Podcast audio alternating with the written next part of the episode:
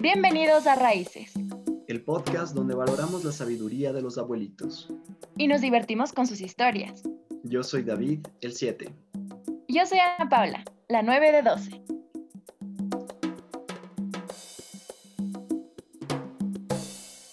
Buenos días con todos, bienvenidos al cuarto episodio de Raíces. Hoy nos acompaña nuevamente mi tío Balito. Buenos días, tío, ¿cómo está?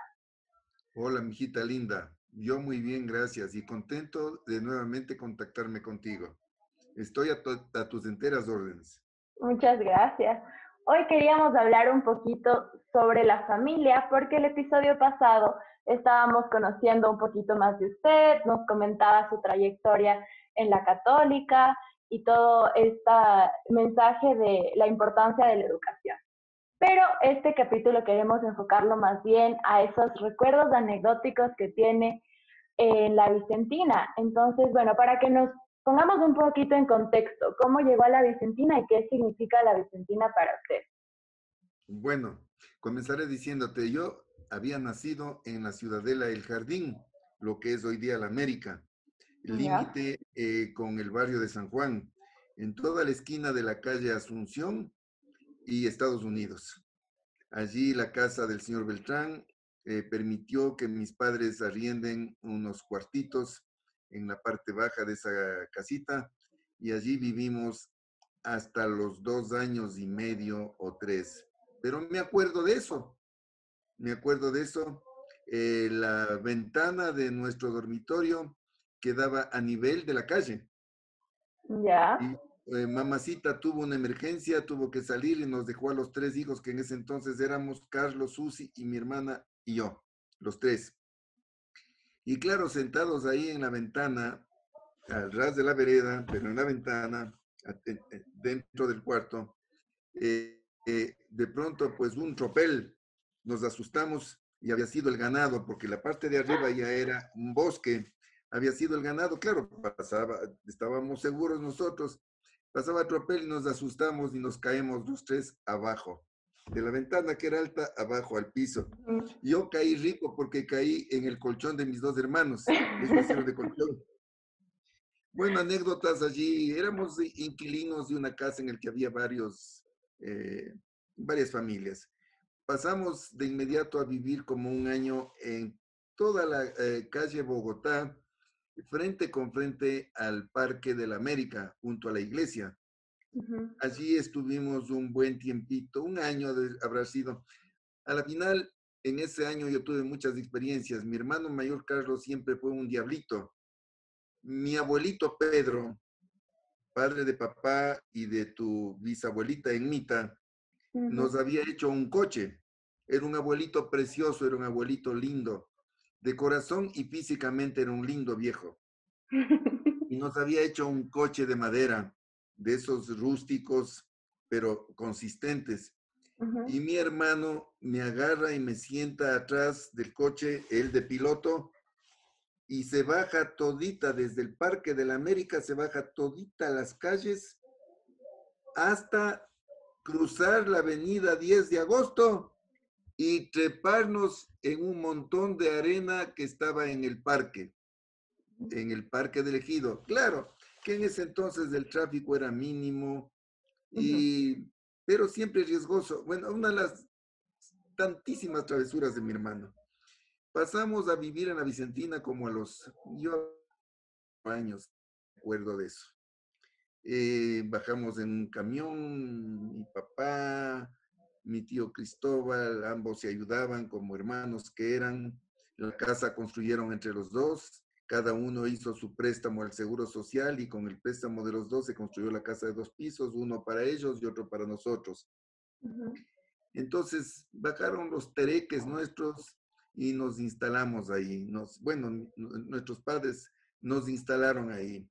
El barrio fue lindo, fue un barrio mm, que no tenía las obras básicas en ese entonces, no teníamos luz, no había alcantarillado, había agua potable nada más, y el agua potable era en grifos, ubicados estratégicamente en algunos sitios del barrio.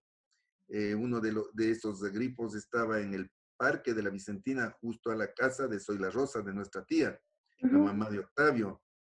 Eh, otra llave había en la entrada a la Vicentina, en la calle La Condamine y Cajías. Eh, y la otra que yo me acuerdo, otra llave había abajo en la calle Sainz, eh, donde comenzaba la Vicentina Baja. Bueno, y nuestra niñez fue lindísima. Madrugábamos, por ejemplo, en turno con mi hermano Carlos a coger el agua en baldes. Y antes de que se abra la llave, como a las seis de la mañana, llevábamos las bolas, los tillos, lo que sea, para jugar a la bomba mientras esperábamos con los baldes ahí. Los baldes nos guardaban el, el turno, entonces nosotros jugábamos ahí en lo que era la plaza, no era el parque La Vicentina, hasta que abrían la llave y cogíamos el agua y llevábamos a casa. Te digo que fue una linda experiencia porque asumimos responsabilidades y solidaridad de casa, ayuda a nuestras madres que eran todólogas, eran lavadoras, planchadoras, cocineras, eran, era, eran muy sacrificadas. Las madres de ahora, a Dios gracias, no tienen el inmenso sacrificio, el inmenso esfuerzo que hacían nuestras viejitas. Felizmente Dios les daba fortaleza. Claro, ahí nos bañábamos a la escuela, eh, la escuela era linda. A la escuela fuimos juntos con tu tío abuelo Alberto.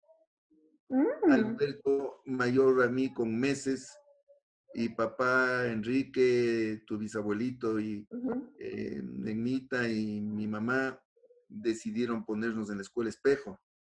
Entramos a la escuela espejo, éramos dos muchachos, dos niños clase pobre, no digo esto con sumisión ni con complejo, sino con orgullo, porque la pobreza nos hizo superarnos.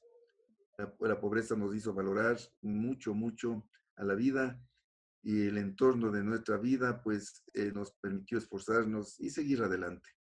Hicimos la escuela, eh, mientras estábamos en la escuela, en el invierno, eh, en ese entonces el clima era muy marcado, invierno, invierno, verano, verano.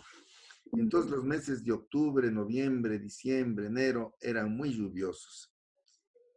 Las calles de tierra, el bus que llegaba a la esquina y nuestras madres, mientras nuestros padres trabajaban, nuestras madres en la esquina con paraguas y pagándole al albañil de las varias construcciones que se estaban haciendo ya en la Vicentina, para que nos carguen y no enlodemos los zapatos.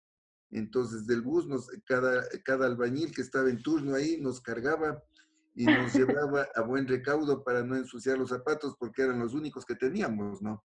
Claro, para hay que poder tener cuidado. Seguir al día siguiente en la escuela. Repito, esto no como comentación, no, no, lindas experiencias, lindas aventuras. Y claro, llevábamos a la casa y nuestras mamacitas ya nos preparaban carro de leche hirviendo con un pancito y algo más para calentarnos, secarnos y calentarnos, porque cruzábamos nosotros desde la escuela Espejo, cruzábamos el Parque del Ejido hasta la Tarqui. En la Tarqui, 12 de octubre era la parada del bus para regresar a la Vicentina y para de ahí bajarnos cuando salíamos de casa, ir a la escuela, bajarnos ahí mismo e irnos a la escuela.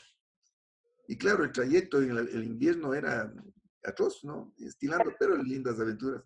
Y para nosotros de rato sí era bonito pisar las cochas, que salte el agua, chal, chal, era Uy, no.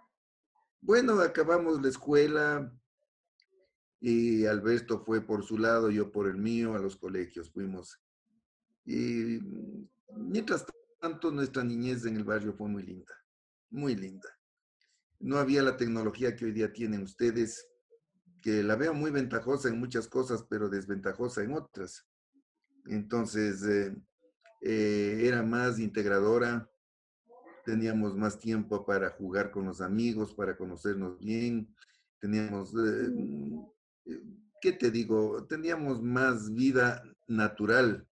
Ahora ratos la vida es artificial en cuanto ustedes son los dedicados al celular, a la computadora, entonces, eh, quizás era inclusive motivo de integración familiar, ¿no? Porque ahora tú verás, las familias ahora están reunidas, pero no están, no viven la reunión, cada uno con su celular. tiene su realidad, claro. Así es.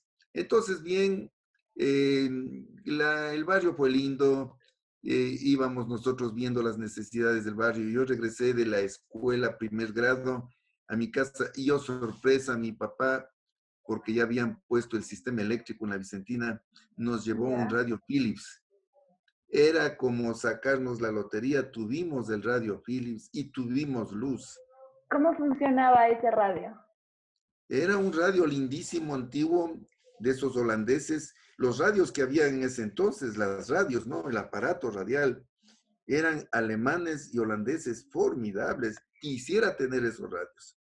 El Grundig, el Zenith, el, Philips. Bueno, unos radios, eh, tu abuelita América, ella les dará fe de esto, de lo que digo, y ella que me corrija si estoy equivocado. Entonces, eh, fue felicidad, ¿no? Nosotros tener ya la luz. Luego, con el paso del tiempo, las obras de alcantarilla en el barrio, traviesos nosotros antes de que, las obras eh, continúen, los albañiles, los operarios del municipio que estaban instalando, cavando y poniendo los tubos grandotes de alcantarilla. Nosotros jugábamos y nos arrastrábamos ahí de, tope a tope, pero todavía limpio eso. Claro. Fue una, bueno, una niñez de juegos, eh, las mujeres la rayuela, nosotros los bolos, las bolas, los cocos, las carreras, el fútbol. Vino el tiempo de colegio y en el colegio pues ya nosotros eh, conscientes de los avances del barrio, los trabajos de nuestra, nuestras directivas y ahí una actitud extraordinaria de tu tío abuelo Enrique. Enrique, esposo de mi tía Enita, padre de Ameriquita, de tu abuelita, siempre en los, en los comités barriales para mejorar las obras de la Vicentina, como siempre adentrado en la iglesia ayudando al, al padre, al sacerdote en, esas, en ese sentido, la vocación de servicio de tu abuelito era inconmensurable. Igual, pues sí, sí, sí, no, no, y no solo de servicio, sino la devoción a, Dios, a la iglesia. Tío abuelito, me quiero detener un poco antes de que siga avanzando en este aspecto de la niñez, rodeado de muchos, o sea, de primos, de niños, que si bien no todos tenían la misma edad, sí eran relativamente seguidos, eh, y me mencionó un, número de juegos que quería adentrarme un poco en eso. Eh, no sé, ¿qué juego le gustaba más? ¿Qué juegos le hacen acuerdo a su niñez? Y sobre todo, ¿qué juegos cree que siguen jugándose? Porque hay algunos que mencionó que la verdad no me suenan. Bueno, había, por ejemplo, el juego de las mujeres, la rayuela. Hacían unos cuadros y saltando eh, las sentadas de un solo pie y lanzando una ficha, iban avanzando de casete, casilla en casilla hasta culminar y quien culminaba primero en turno participaba, ¿no? Eh, ya que terminaba primero de botar la ficha de casilla por casilla sin haber pisado la raya, eh, siempre pues el zapato tenía que estar sobre el cuadrito, ¿no? Pasar, si se pasaba el cuadrito regresaba, le tocaba la siguiente. No sé si estoy relatando bien esto. Era una especie de cruz, unos cuadraditos verticales y arriba unos cuadraditos horizontales. Este era el juego de las mujeres. ¿Y por qué de eh, las mujeres? ¿A los chicos no les gustaba? ¿O más bien no jugaban eso? No sé, tal vez sea el machismo de ese entonces que no lo sentíamos, pero lo vivíamos, porque se decía que es el juego de mujeres. Y ahí quedó. Eso es, eso es todo. Entonces, eh, también las eh, mujeres tenían algún otro juego. ¿Qué te digo? Pues, además de la rayuela, mm, no, no, no lo recuerdo, pero alguna otra distracción tuvieron. La de los hombres sí era la de los plazuelas. ¿Ya?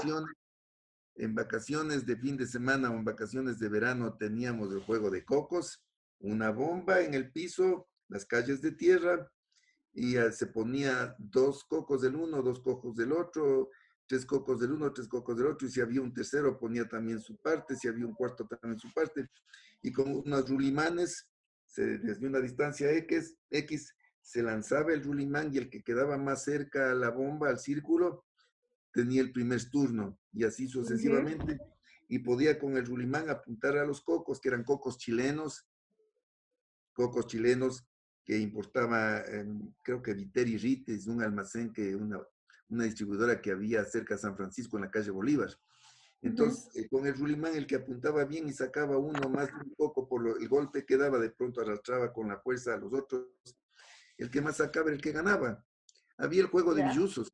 El juego de billuzos era el, eh, el papel que envolvía los cigarrillos que fumaban los mayores. Y había Ah, distintas marcas. Entonces, los billuzos tenían su valor, su precio. Los más, los, los, los billuzos que eran de las marcas caras para nuestro juego tenían más valor. Y los billuzos más bajos eran los, me acuerdo, de los cigarrillos del progreso, que eran unos cigarrillos de envolver. Envolvían los viejitos, ponían saliva en el pico para que no se zafe el envoltorio y fumaban el cigarrillo. Esos eran, y el piel roja colombiano. Entonces, esos eran los billuzos más baratos. Jugábamos bolas, al pique golpeábamos en la pared, el primero y el siguiente que golpeaba. Si le eh, pegaba la, la- la bola que él golpeaba en la pared y en el trayecto golpeaba la bola del rival, esa era bola ya ganada. Y, ¿bolas como canicas o sí, bolas? canicas, canicas, Ah, canicas, las canicas. ok. Eh, interesante. Había otros que se llamaban los huevos de gato, los marros, el, el sin que te roce. Los huevos de gato se hacían en la tierra unos huequitos y con unas bolitas de las medias viejas de nuestras mamacitas hacíamos unas pelotitas desde una distancia X, lanzábamos a una serie de huecos que se hacían en la tierra y el que embocaba tenía derecho a coger de inmediato y lanzar y pegarle al, eh, con la bolita de tela, ¿no? De, de medias viejas de las mamitas. Y si le pegaba, tenía, ganaba un punto. Bueno, ese, ese era el, el otro, era el, el, el, eh, res res del burrito de San Andrés. Había que subirse en el, la persona que estaba delante, que era la más fuerte, y se ponía en cuatro, entonces el que saltaba se sentaba ahí y venía el de atrás, se ponía atrás del que estaba eh, arrodillado y el siguiente sobre el eh, que se arrodilló en segundo lugar y así se hacía una columna. Bueno, eran Wow. juegos distintos, ¿no? Eran, eran distintos los juegos. Suena muy divertido. Sobre todo porque se hace en el barrio, o sea, con la gente que... Yo eso ya no he visto, sinceramente, como que los niños salgan a jugar al barrio. No, no hay, no hay. Había el juego de trompos. ¿Ya? Ese es muy eran- típico, ese sí me suena. Ya, los trompos era entonces, había que ser hábil, el rato que se le envolvía el trompo se lanzaba al piso para que baile, ¿no? Para que Ujú. giren. Y el, el siguiente al que le tocaba tenía que apuntarle a ese trompo que estaba bailando y si le llegaba, entonces tenía derecho a darle los quiños. ¿Cuál era el, eh, la explicación de los quiños? El eh, guiado tenía que estar allí dolorosamente para el dueño, a expensas del que le había golpeado con su trompo, y le daba con la punta, que era de clavo, le daba al trompo y le destruía. Ese era el juego danino. Bueno, después, después hacían unos juegos con el trompo, le hacían, le envolvían bien, le hacían bailar, le hacían saltar al trompo, era una habilidad ya, y luego le hacían bailar, rodar, circular en la, en la piola con la que se envolvía. Ya circulando en el piso, le hacían una pequeña envoltura y el trompo seguía bailando en la, en la soga, en la piolita. Bueno, de esos había va- varios juegos. Había el otro juego del el pillo, la tapa de las botellas de whisky, era de lata. ya, sí, Entonces, sí me suena. esa, esa tapa se le aplanaba y se le ponía, se le hacía dos huecos y se, le ponía, y se le ponía dentro de, de- se le cruzaba con una piolita que Ujú. envolvía la piolita eh, unida a la piola y se le, se le giraba, se le giraba bastantísimo para que se abra. Y al abrirse, esa, ese tillo que ya estaba aplastado, parecía cuchillo. Y con eso se cortaba el pelo del amigo, con eso... eh, eh, eran juegos pícaros, malos, pero nunca nos hizo daño. Había las catas, eran unas, unos horconcitos de madera de los árboles, ¿no? Que eran en Y. Se ponía dos eh, ligas amarradas en las, en las dos puntas superiores y atrás unida el, la- el caucho o el elástico con una, con una, un porrito de cuero, lo que sea. Y con eso era la maldad de las catas, matando los pájaros y, y rompiendo los focos. Pero eso O sea, Usted sí era bandido de chiquito. No, yo no, eso hacían algunos, sí, sí había eso, había eso. Pero Había había eso. alguna época especial para jugar estos juegos. Se me viene a la mente sobre todo fiestas de Quito que ya se aproximan. ¿Estos juegos eh, eran más comunes de allá o más bien los juegos de cartas del 40? ¿Se acuerda haber jugado Ya. esto? Sí, no, el 40 era para los grandes. A ver, eh, las, Ah, fiestas de Quito, las fiestas de Quito comienzan cuando yo tenía 18 años. Antes no habían. Ah, Antes no había, no. Lo que sí era medio establecido en el calendario de la gente, en Día de Difuntos se jugaba los cocos. Y hay un gran jugador de cocos, un gran jugador de cocos, Lucho Almeida, el papá de Octavio. Primero, Lucho Almeida era el poderoso económico. Segundo, tenía una colección de rulimanes, de esas bolas redondas de metal con las que se lanzaba la bomba y se sacaba los cocos. Y algunos viejitos jugaban eso. Y era un lindo juego. Eh, Para nosotros lo mejor de los cocos era después golpearle con la piedra y comer porque la comida del coco era bien rica. Pero de ahí no, no, no, no, no, de los juegos, eh, eh, fin de semana y en vacaciones de verano. Muy bien. Bueno, había múltiples juegos, pero eh, cuando lo que se jugaba con las chicas, eso sí era un juego mixto, era el florón, que era sentados en la vereda las chicas y los chicos, ¿no? Entonces uno tenía el florón parado, las- los demás sentados, abriendo las manos en esta posición, así juntas las palmas, Como una cuna. los brazos. Entonces, ¿quién, a- quién estaba con el florón? Es el florón esté en mis manos, de mis manos, ya pasó. Entonces alguien abría un poquito la mano y se dejaba el florón, había que averiguar. Si no ¿Quién acertaba, si no acertaba tenía que darle una prenda. Y muchas veces, mu- muchas veces para que le devuelvan la prenda a la chica tenían que darle un beso.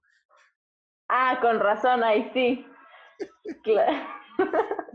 Pero ese, eh, ese era lo más atrevido, era lo más atrevido en juegos. De ahí, no, un respeto total a las chicas.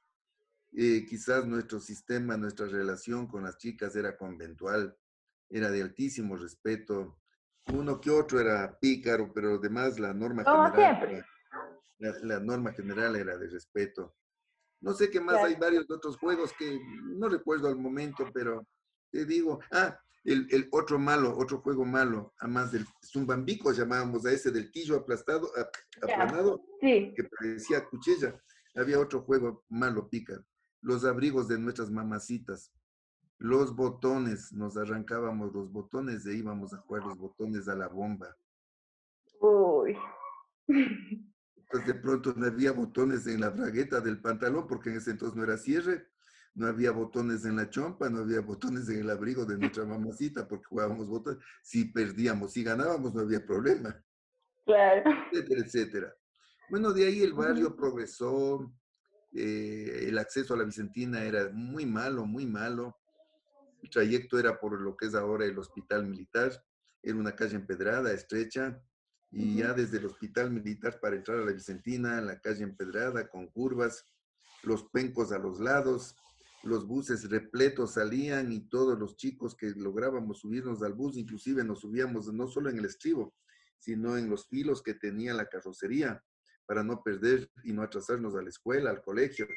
Bueno, aventuras que vivimos, vivimos expuestos a muchas situaciones, vivimos. Y había más que, más que un amigo pícaro que antes de llegar a la 12 de octubre, lo que es ahora la 12 de octubre y que serás del medio, Ujú. antesito de llegar, el conductor del bus todavía no llegaba a la parte de atrás para cobrarle el pasaje de 10 centavos a los niños, de 10 centavos a los niños y 20, al- 20 centavos a los jóvenes. Se botaba el vuelo y no le pagaba. Eran las picardías de algunos. En el barrio, en el barrio jugábamos el golf, el juego de golf. ¿Por qué? Porque al- había algunos chicos nuestros, amigos nuestros, que eran Cádiz, cargaban las chuecas de los jugadores de golf.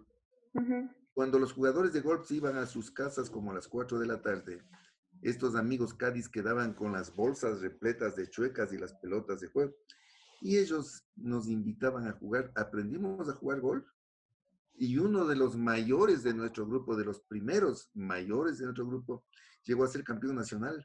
Él era Cádiz. Era un señor Arequipa, mayor para nosotros. Entonces tuvimos esa distracción también, distracción de los diplomáticos, los extranjeros, los clientes. Nosotros también podíamos hacer ese juego, pasadas las horas en las que ellos iban a sus descansos. El barrio fue lindo, había nuestros equipos de fútbol, que se destacó mucho, tuvo futbolistas de primera línea, jugaron, llegaron a jugar en el fútbol nacional y provincial, fútbol profesional luego, y del barrio salieron muchos muy buenos jugadores. Había voleibolistas, asimismo excelentes. Un tío abuelo tuyo que jugaba el boli y le encantaba era Alberto. Y le, mm. molestaba, y le molestábamos a Alberto porque iba bien equipado. Todas las de le decíamos que, es puro equipo. Y jugaba, eh, otro que le encantaba el boli era César. César era buen deportista, jugaba fútbol, jugaba boli. Eh, bueno, era eh, el campo de golf, que ahora todo es la concentración deportiva de Pichincha, desde, la, desde esa tripería despreciable para mí, discúlpenme porque ese es un problema, esa tripería de ahí del parquecito Navarro, ya. donde venden las tripas, venden los choclos. No, no, desde ahí iba el campo de golf hasta cerca al hospital militar. Y era un campo precioso, tenía unos espacios verdes maravillosos, entonces hacíamos canchas de fútbol, eh, las mujeres iban a jugar a las cogidas ahí, eh, le topaban y a la que le topaban tenía que correr para que no le coja la otra, no le tope, bueno. Eso, eso era nuestro juego, nuestro campo. Y, era nuestro jardín, era nuestra recreación. La Vicentina tuvo una niñez y una juventud preciosamente eh, linda porque disfrutaba de ese, de ese campo, aire puro. Esa propiedad era la familia Guerrero Mora. Y cuando por el verano un árbol de esos árboles centenarios, un árbol de esos caía, hay una fe experiencia, ¿no? La familia Guerrero Mora conseguía que ese rato vaya, en ese entonces llamaban los carabineros a los policías, iban de a caballo, iban con esas botas negras hasta la rodilla, con espuelas, iban a proteger el árbol porque la Vicentina en pleno iba a coger las ramas del árbol, a pelarle, porque las viejitas cocinaban no solo con ah, carbón, sino con leña. Después es que asoma la cocina de gasolina y por último asoma la cocina de gas. Entonces generalmente cocinaban con leña, con carbón. Entonces caído el árbol, la gente volaba, cogía, arrancaba las ramas y llevaba a la casa ramas para leña para, para, el fogón, hasta que llegaba la policía y protegía. Y era una actitud miserable de los dueños, perdón la palabra, ¿no? Cojan el tronco, lleven y hagan, metan en la fábrica de madera, etcétera, A propósito de fábrica, tu tío abuelo, tu, no, tu bisabuelito Enrique tenía una linda fábrica. ¿Mm? Tenía una fábrica en la calle Oleas y tenía una fábrica en la calle, luego en la calle Albán, en la casita que tuvieron allí eh, tus bisabuelitos. Bueno, de esos, esas experiencias habían los juegos de la, eh, los años viejos, las viudas que cogían disfrazados, las, se disfrazaban de viudas los chicos. ¿Usted se disfrazaba de viuda, Valito? No, se disfrazaba, mi, hermano Diego se disfrazaba.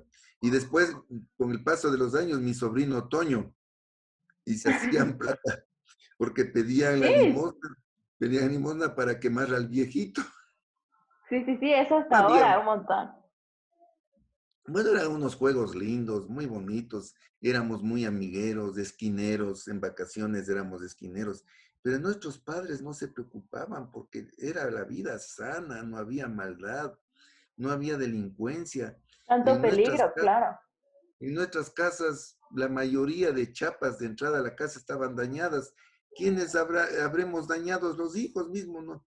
Y dormíamos con las chapas inseguras había que entrar a las casas por un zaguán o un corredor, los dormitorios ahí nunca nos asaltaron porque podían entrar, robarnos, no, no, era una honradez. Que eso sí Sí, de hecho, mi, mi, mi, mamá me comentaba una vez, hablando de mi abuelo, eh, obviamente materno, eh, que él llegaba a la casa y dejaba las ventanas del carro abajo y entraba a su casa y no pasaba nada. y para mí fue muy eh, sorprendente porque ahora no solo que tienes que dejar con la ventana arriba, sino guardarlo en un lugar seguro porque en cualquier lado puede pasar algo. poner el bastón en la dirección, el bastón del, del, del pedal a la dirección. No era lindo, el, ambiente de Quito era lindo, qué honradez, qué, qué pulcritud, de, bueno, también la fe católica. Éramos nosotros muy creyentes y claro, lo que los padrecitos nos decían que hay que portarse bien, sí hacíamos a ratos, sí cumplíamos a ratos. Se intenta, yo creo. ¿Qué más te podría decir? Claro, había reuniones familiares en el barrio, pues vivía la abuelita Celia María, ya estaba Soy la Rosa, eh, de ahí papá con Cristóbal, en Mita. Eh, el, ¿Y qué es algo muy típico de las reuniones familiares?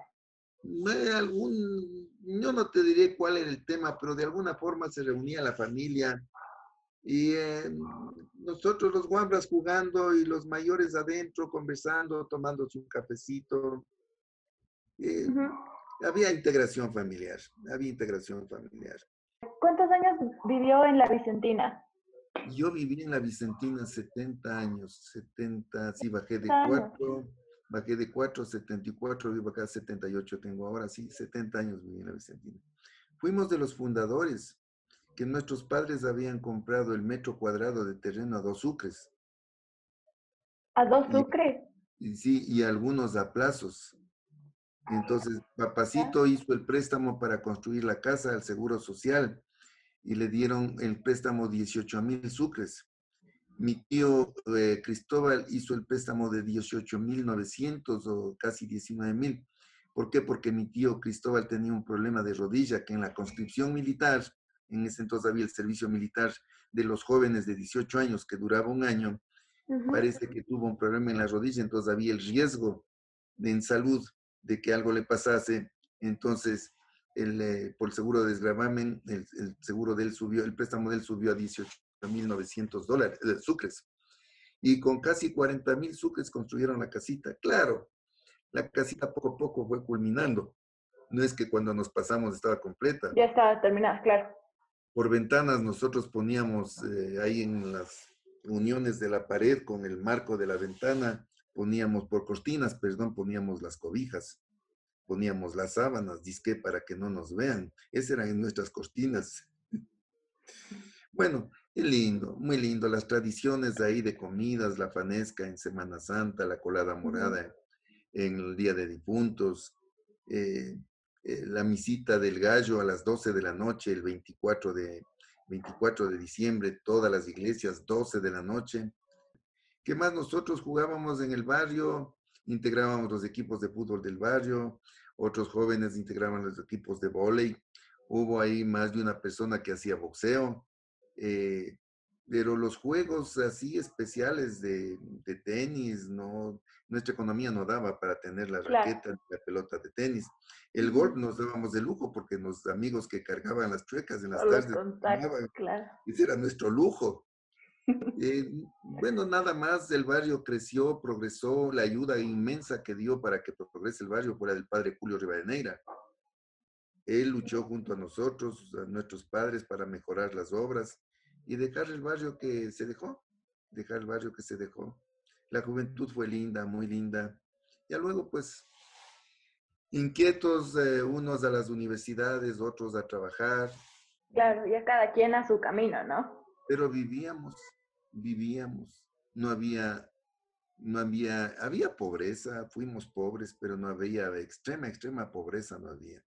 Que había veces necesidades, que queríamos algo más, que no había para eso, eh, que la naranja costaba dos reales, pero el plátano costaba un real. Entonces, eh, naranja era difícil porque costaba un real más, pero el platanito que costaba un real menos, pues nos alimentaba. Eh, felizmente Quito tuvo la ventaja de recibir la producción agrícola por todo lado.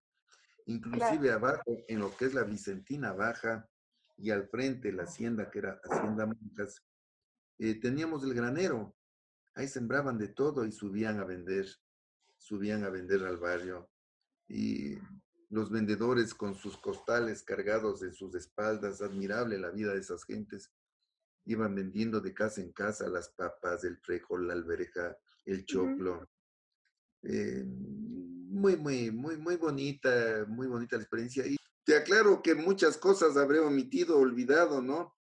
Y de familia tengo algunos relatos de los primos, todos Qué bonito poder tener esos recuerdos como de familia tan cercano, porque a pesar de las dificultades que me comentaba, que bueno, también pasa en todas las familias de distintas maneras, pero dificultades siempre hay.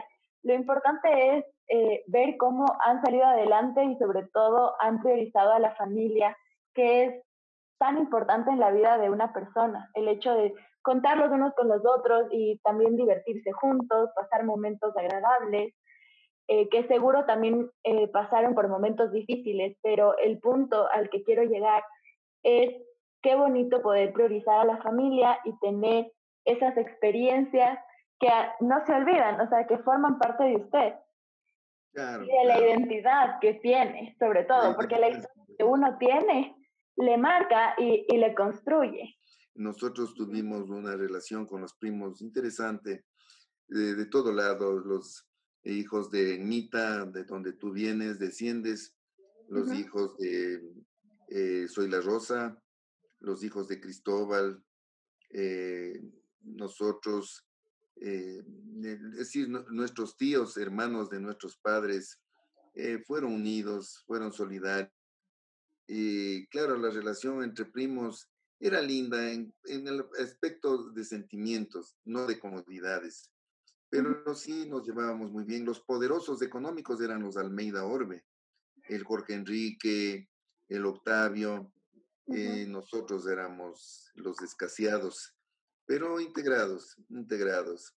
Eh, los hijos de Aidita, nuestra tía, la hermana menor, eh, excelentes, ¿no?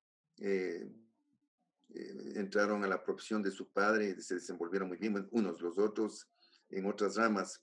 Eh, en cambio, del lado de tu bisabuelito, eh, de todo, hubo de todo, desde comenzando por tu abuelita de maestra excelente, eximia maestra, pasando por tu tío Alberto, un excelente trabajador, empleado de la Pepsi Cola, César que eh, se dedicó, él tuvo ya las facilidades para estudiar, él tuvo las facilidades que antes nosotros no tuvimos, de alguna forma fue más, menos dificultosa. Eh, la, la, el Napo también con su tecnología, eh, ahí la, y la niña de los ojos de la Enmita, la, la vieja del grupo, la, la mastita. Eh, esa era la muñeca de la familia. Bueno, del lado de Enmita, de Aidita, estaba Edgar, Pilar, Hernán, Jaime, la chinita, la comadre chiquita que le digo, eh, Yayo, el, eh, el, otro, el menor, el que le cuida a Irita, que eh, ya, me, ya me olvido el nombre. Del lado de Soy la Rosa era Jorge Enrique, era René. René era un gran Son ciclista. bastante. René era un gran ciclista. Ajá. Y así mismo el mimado era el Guta, el Octavio. Había la Laurita, la hermana mayor, que de juventud fue monjita y luego pasó a mejor vida, luego pasó a mejor vida casándose, dejó, dejó el hábito. de mi tío Cristóbal, pues mi primo Cristóbal, que joven entró a sí mismo a trabajar, mi prima Esperanza, que tuvo una relación de trabajo con la prima, con nuestra prima Pilar, fueron profesoras, mi prima Cecilia, profesora, y Fabián, asimismo el menor, en su trabajito, que siempre lo realizó. En fin, los primos, todos, todos, todos valiosos, todos trabajadores, todos, excepto las cómodas de la Marta, la cómoda y el cómodo del Octavio. Uy, uy, uy, ya vamos a tenerlos de invitados. Que después para se habrán, que se defiendan. Que después se habrán compuesto, no sé, no sé, pero... ya le voy a invitar a mi tía Martita para que conteste. Uy, ay, ay. No le contarás que he sido yo. Para concluir, quería agradecerle nuevamente, tío, por estar aquí y espero próximamente molestarlo para una siguiente entrevista. No, será molestia, será un gusto y el honor es para mí también. Yo disfruto con ustedes en todos los campos, en todas las facetas, en todas nuestras relaciones, disfruto. Yo me siento muy familia de ustedes, como verdad somos de sangre, pero de sentimiento igual o más. Así que para mí es un placer inmenso y yo disfruto, para mí ha sido una eh, situación muy linda esta de, estas entrevistas de ustedes porque me permite sincerarme, ¿no? Sincerarme, no, no he sido de quejas, más bien he sido de expresiones que en base a las durezas de la vida hemos salido adelante, motivados por nuestros padres, porque ellos fueron los gestores. Eso es, mi hijita, y te agradezco infinitamente. Muchas gracias por escucharnos. Te esperamos en el siguiente episodio.